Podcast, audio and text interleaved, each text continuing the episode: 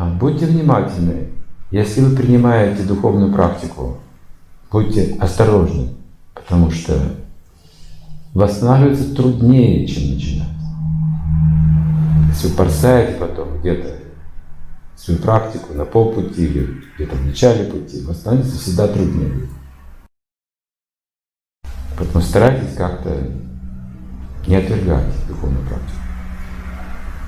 Вы, может быть, не всему можете следовать, но что-то делаете, не прерывайте процесс.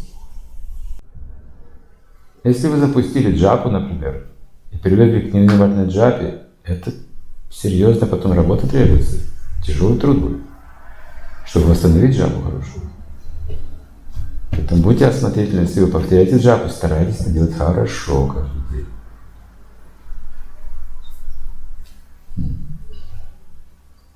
Невнимательная джапа, а потом просто вы не будете слушать наставлений. Вы не будете слушать наставлений.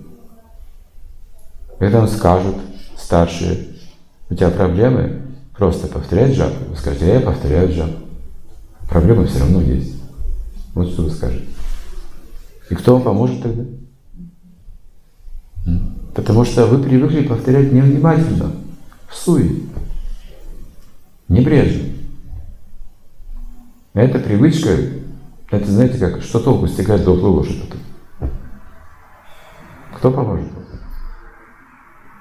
И когда вы это поймете, если вы поймете, это еще милость должна быть, чтобы вы это поняли, да, что вы запустили джапу уже, уже много лет, но у вас невнимательное, что во время джапы думаете о чем угодно вообще, начинаете вдруг понимать это, это милость Кришны, что если вы вдруг вот просветление это получите, вам придется очень большое усилие сделать, чтобы восстановить эту джапу. Как это и в начале было.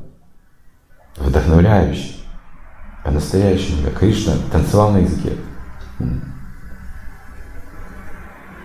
Поэтому старайтесь не запускать, не привыкать к плохим, к плохому качеству. Наша задача улучшать то, что мы делаем. Та же джапа, те же принципы, но их можно лучше соблюдать. Лучше соблюдать. Потому что и на уровне ума это можно научиться.